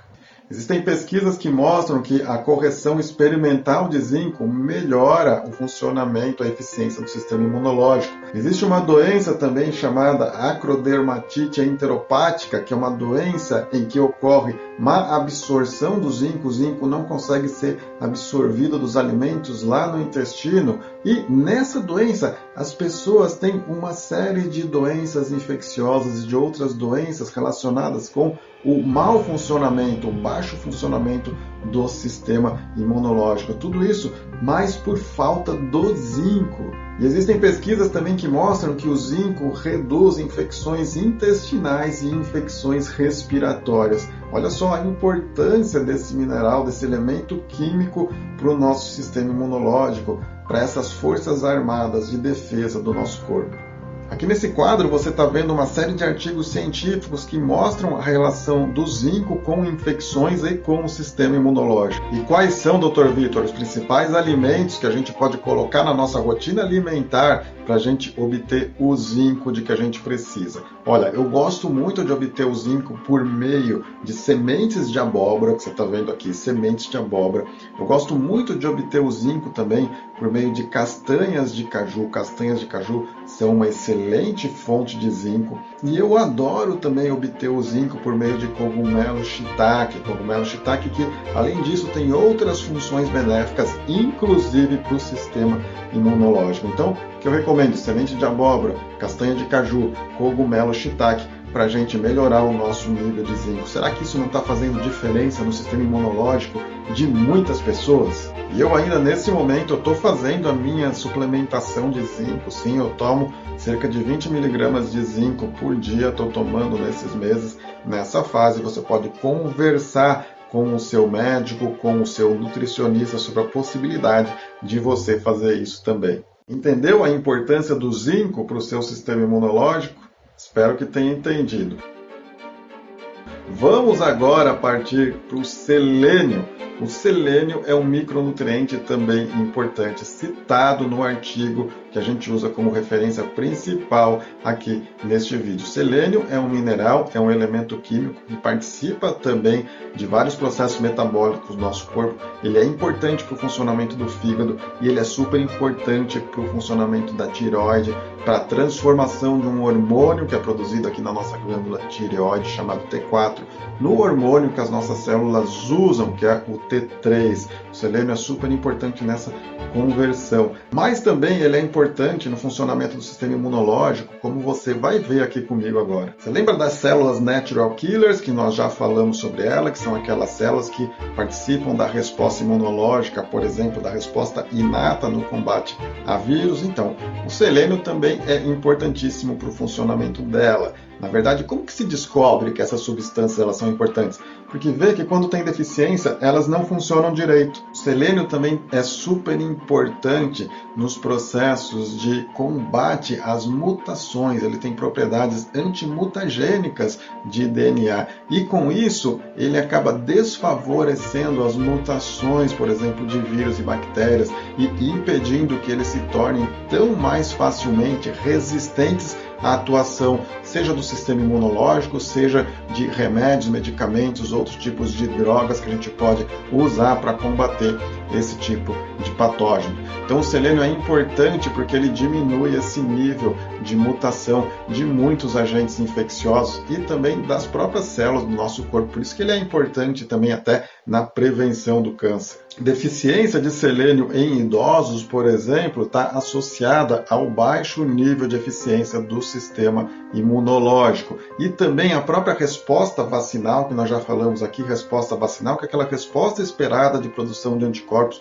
quando a gente toma alguma vacina. A própria resposta vacinal é comprometida quando a gente tem deficiência de selênio, ou seja, essa resposta não é a ideal por causa da deficiência de selênio. Então, o selênio é um micronutriente super importante para o nosso corpo. Quais são as principais fontes alimentares de selênio que você pode incluir na sua rotina alimentar? Olha, eu incluo essas fontes na minha rotina alimentar sempre, tá? Aqui embaixo você está vendo aqui o cogumelo shiitake. Cogumelo shiitake é uma excelente fonte de selênio, eu como também diariamente tofu, tofu de soja, tofu orgânico, por exemplo, que é o queijo de soja, também é uma excelente fonte de selênio. E outra excelente fonte de selênio, que é a melhor de todas, tá? Funciona até como um comprimido ali de selênio, é a castanha do Pará. Quando você olhar para a castanha do Pará, você vai pensar um comprimido de selênio. Por isso eu tenho que comer só duas, três ou quatro no máximo por dia. Não exagerar, porque senão a gente também fica com uma overdose de selênio, um excesso de selênio, se a gente come muita castanha do Pará. Não sei se você já viu ou você mesmo passou por isso, pessoas passando mal porque comeram muita castanha do Pará. Em geral é pelo excesso de selênio, tá? Acaba tendo esses efeitos colaterais, principalmente intestinais. Então, assim, selênio precisa ser mantido na dose adequada, nem muito, nem pouco. E uma boa forma de fazer isso é comer duas, três ou quatro castanhas do Pará por dia. Esse é o primeiro composto ou substância que me surpreendeu bastante ser citado aqui no vídeo sobre imunidade, nutrição e Covid-19. Ele é um composto que eu conheço, sim, eu uso até na minha prática clínica bastante, mas eu não tinha ainda estabelecido conscientemente na minha mente a importância dele para o funcionamento do sistema imunológico. Mas por tudo que a gente discutiu até agora, faz muito sentido eles serem tão importantes assim. Quem são eles? São os probióticos. Você sabe o que são probióticos?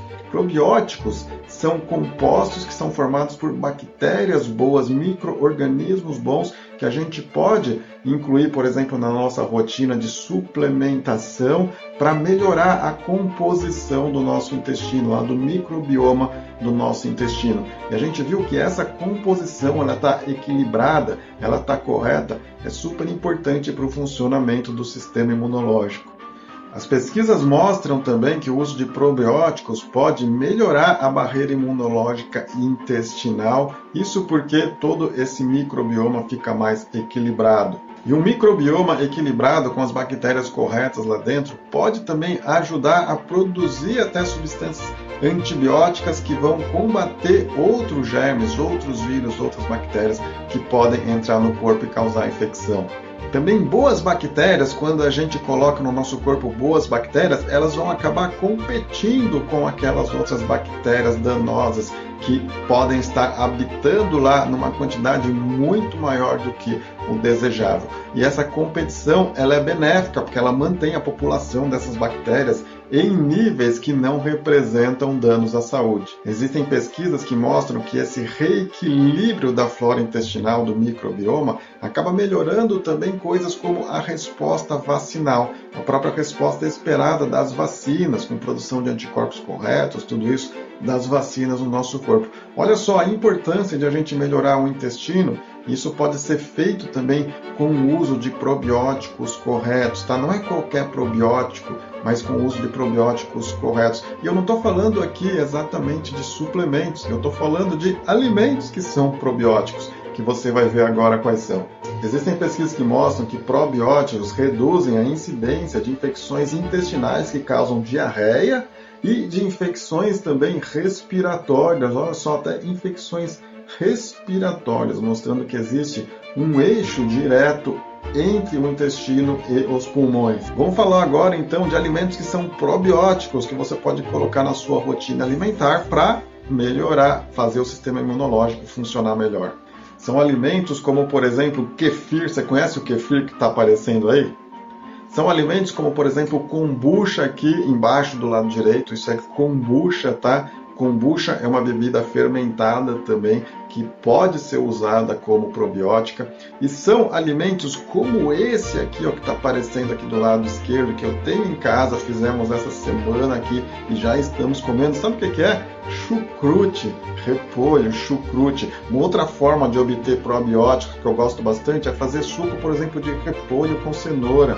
Suco de repolho com cenoura também você pega aquelas bactérias boas que vêm nesses alimentos e você começa a melhorar a composição do seu microbioma bioma. Mas tudo isso tem que ter uma consistência, tá? Tem que ter uma continuidade, incluir na rotina alimentar esses alimentos fermentados, se você pode comer alimentos fermentados, porque tem uns raros grupos de pessoas realmente que não podem comer alimentos fermentados ou que não podem naquele momento comer alimentos fermentados. Mas se você pode comer, você pode incluir isso na sua rotina alimentar. Então, probióticos são uma dessas substâncias surpresas que eu preparei aqui para você nesse vídeo, que eu mesmo eu não pensava nelas em relação ao sistema imunológico. Depois que eu fiz esse estudo, eu comecei a pensar e comecei até a comer mais, a incluir mais na minha rotina alimentar. Você pode também fazer a sua suplementação de probióticos, caso você não obtenha na alimentação, mas conversa com o seu médico, com o seu nutricionista, porque existe uma variedade grande de bactérias que podem ser colocadas na composição desses probióticos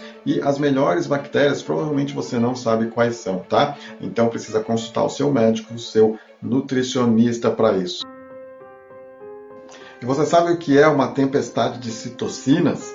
Tempestade de citocinas é uma situação que ocorre, por exemplo, nos pacientes mais graves de coronavírus que é uma das causas, um dos fatores que levam à insuficiência respiratória, aquela falta de ar que eles sentem que precisam de UTI e ser intubados. A tempestade de citocinas é uma situação de excesso de inflamação, a inflamação que faz parte daquela resposta inata, daquela resposta imediata do corpo quando ele é infectado por alguma coisa. Essa reação inflamatória excessiva leva ao aumento de permeabilidade dos microvasos sanguíneos ali no pulmão. Isso leva um extravasamento de líquidos, que é como se o pulmão ficasse ali afogado naquele líquido e a pessoa não conseguisse respirar. Isso acontece em muitos pacientes mais graves do Covid-19. O excesso de inflamação ainda tem outras consequências colaterais, tá? A própria produção de anticorpos é diminuída com o excesso de inflamação e com isso o corpo não consegue combater tão eficazmente os vírus, eles continuam ali se replicando e ele não consegue combater a doença e por consequência o corpo não consegue combater a falta de ar que é causada pela inflamação, que por sua vez é causada pela infecção pelo vírus. A inflamação, então, todo esse estado alterado que a gente chama de tempestade de citocinas, faz com que o corpo fique num estado pró-oxidativo, ou seja, muitas moléculas oxidadas circulando ali no corpo. É por isso que o corpo nessas horas precisa também de antioxidação. E mais ainda, ele precisa combater, ou seja, modular essa inflamação. Na verdade, a tempestade de citocinas acontece porque essa modulação da inflamação não acontece. Inflamação, você já viu, é super importante, faz parte da resposta imunológica normal e natural, só que precisa ter esse equilíbrio, ela não pode ser tão acentuada, ela precisa ser normal. Quando ela é muito acentuada, esse equilíbrio se perde e acaba ocorrendo coisas como essa, como a tempestade de citocinas que prejudica tanto esses pacientes e impedem tanto a recuperação deles. Você já percebe aqui o quão importante é a gente ter na nossa vida estratégias anti-inflamatórias ou estratégias, por exemplo, que consigam modular a inflamação no nosso corpo. Essa informação que eu quero que você carregue aqui desta sessão do vídeo com você. Agora nessa parte do vídeo eu vou falar sobre uma substância que é aquela segunda substância surpresa que eu falei para vocês, que é importante para o sistema imunológico e ela atua exatamente na modulação do excesso de inflamação causada pelo sistema imunológico. Essa modulação é importante para evitar, por exemplo, a tempestade de citocinas. E essa substância é simplesmente o ômega 3. Eu mesmo não tinha essa visão da importância do ômega 3 no sistema imunológico, principalmente para a modulação dele. Eu tinha sim a visão de que o ômega 3 era uma substância anti-inflamatória, mas eu não tinha essa visão, por exemplo, nessas situações até para evitar a chegada do corpo a essa tempestade de citocinas, como o ômega 3, por exemplo, poderia até ser importante, tá? É uma hipótese que está sendo estudada, é uma hipótese que esse artigo que a gente usa aqui como referência no vídeo usa. Mas o ômega 3 é a substância que eu vou explicar para vocês agora como ela atua nesses casos. Ômega 3, não sei se você sabe, é um ácido graxo, é um óleo, uma gordura, é um ácido graxo de cadeia longa que tem várias ligações duplas, ou seja, é poliinsaturado, então é bastante instável, não pode ser aquecido, por exemplo, mas ele é super importante para modular a inflamação. No sistema imunológico, ele age desta maneira. Ele simplesmente provoca uma redução de substâncias inflamatórias, substâncias inflamatórias como citocinas e eicosanoides. Mais especificamente em relação aos pulmões, existem estudos mostrando que o uso de ômega 3 pode reduzir a inflamação pulmonar e em pacientes internados com problemas pulmonares, problemas mais graves, ele pode reduzir o tempo de UTI e o tempo de ventilação mecânica, o tempo de uso de respirador. Olha só a importância do ômega 3 de uma substância como essa para a nossa saúde e para a modulação do sistema imunológico, para contenção da inflamação excessiva. Tudo isso está descrito nesse artigo que saiu no British Medical Journal chamado Nutrição, Imunidade e Covid-19. E quais são as principais fontes alimentares de ômega 3? Uma delas você já sabe, por exemplo, é o salmão, bastante conhecido, apesar de que o salmão que a gente tem por aí não é um salmão tão legal porque não é aquele salmão selvagem, aquele salmão pescado na natureza. É um salmão, na verdade, criado em cativeiros que não tem tanto essas propriedades de ter tanto ômega 3 e além disso pode ter outras substâncias que não são muito legais para a saúde. Eu obtenho meu ômega 3 de duas formas, tá? Eu faço uma alimentação baseada em plantas ou vegetariana. Então eu obtenho meu ômega 3, por exemplo, comendo sementes de linhaça Tá? Você pode bater, triturar antes de comer, um pouquinho antes de comer, você pode triturar semente de linhaça, misturar com comida, ou você pode deixar de molho, por exemplo, semente de linhaça, do dia para a noite, da noite para o dia, né? Não do dia para a noite, da noite para o dia, e depois colocar em alguma comida. E você pode também usar até diretamente sementes de chia. Sementes de chia também tem ômega 3. Mas você pode também suplementar ômega 3, tá? Existe a possibilidade de suplementar 1 grama, 2 gramas por dia de ômega 3, por exemplo, não tem nenhum problema suplementar. Você pode suplementar, mas tem que tomar cuidado. Tem um problema assim, tem que tomar cuidado porque precisa saber a fonte correta, tá? Um ômega 3 de boa qualidade. Por quê? Primeiro, como ele tem muitas ligações duplas na molécula, ele oxida fácil. Se ficar muito tempo na prateleira de algum lugar que você vai comprar, ele provavelmente já oxidou e não vai funcionar direito, pelo contrário, vai atrapalhar o funcionamento do seu corpo.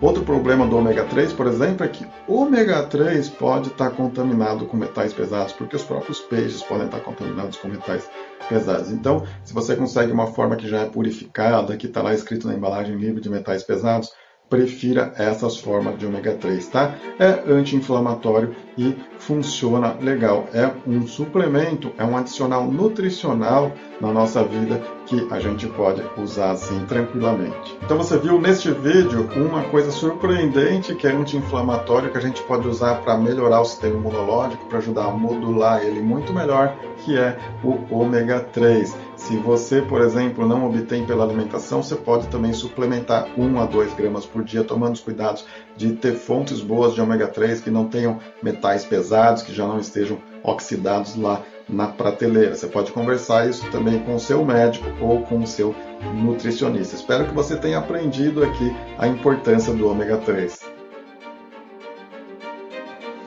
Vamos responder a pergunta então aqui: é possível ajudar o nosso sistema imunológico? Será que é possível a gente fazer isso?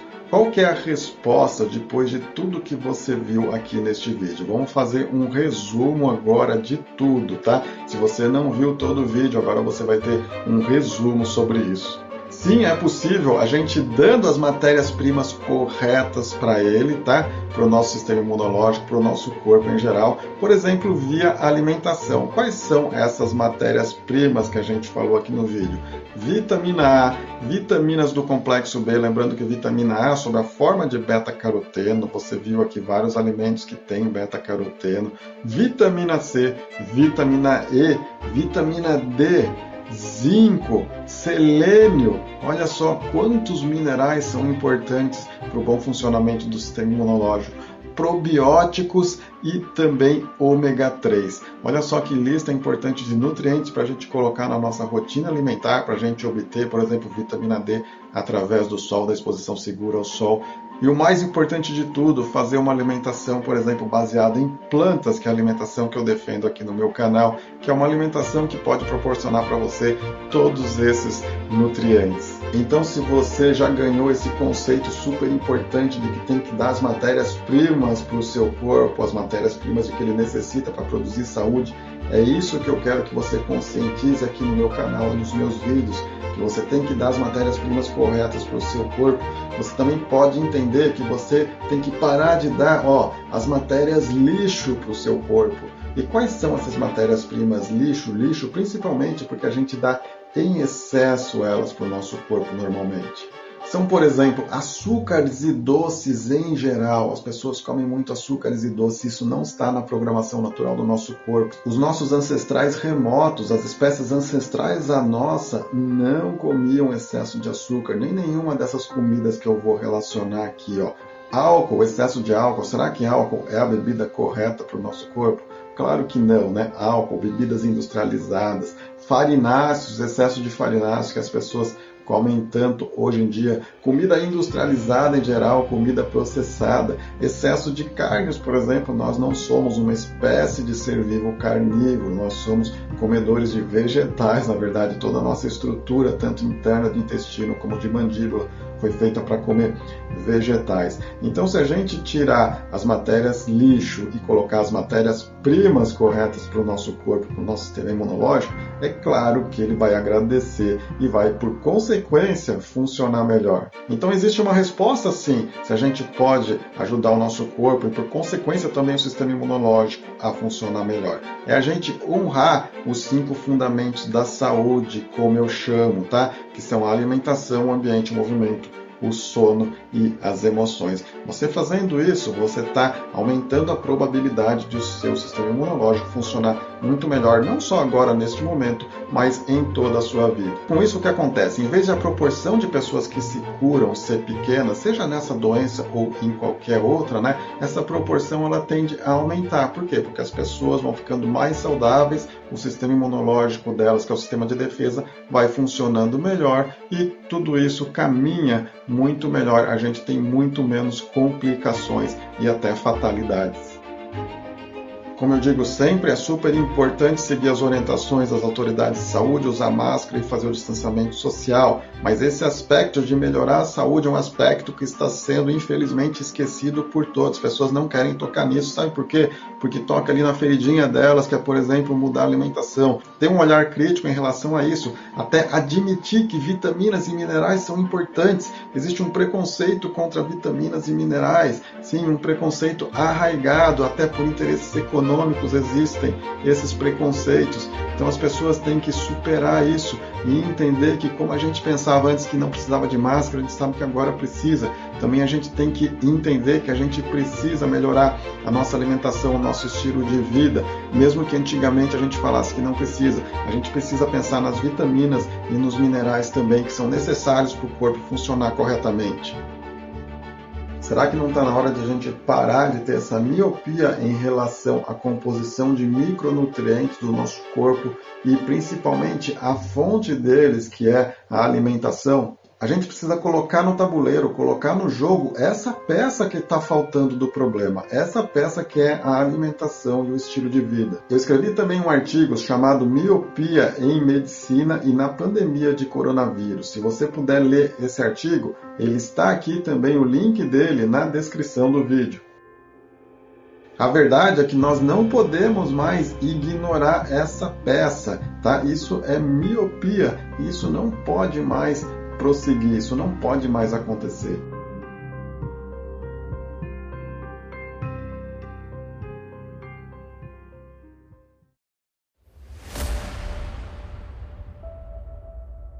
Este é um convite exclusivo para você que ouviu este episódio até o fim. Se você fez isso, é porque você entendeu minhas ideias, gostou delas, percebeu que elas têm ressonância com você e existe uma maneira de você aplicar essas ideias na sua vida e na sua saúde com orientação e acompanhamento. Você pode ter esse benefício por toda a sua vida. Para isso, eu te faço um convite muito especial. Venha ser membro da família Opinião Médica Medicina Saudável. Seja membro da minha família.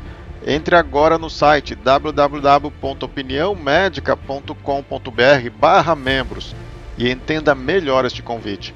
Acesse agora www.opiniãomedica.com.br membros. O link também está aqui na descrição deste episódio.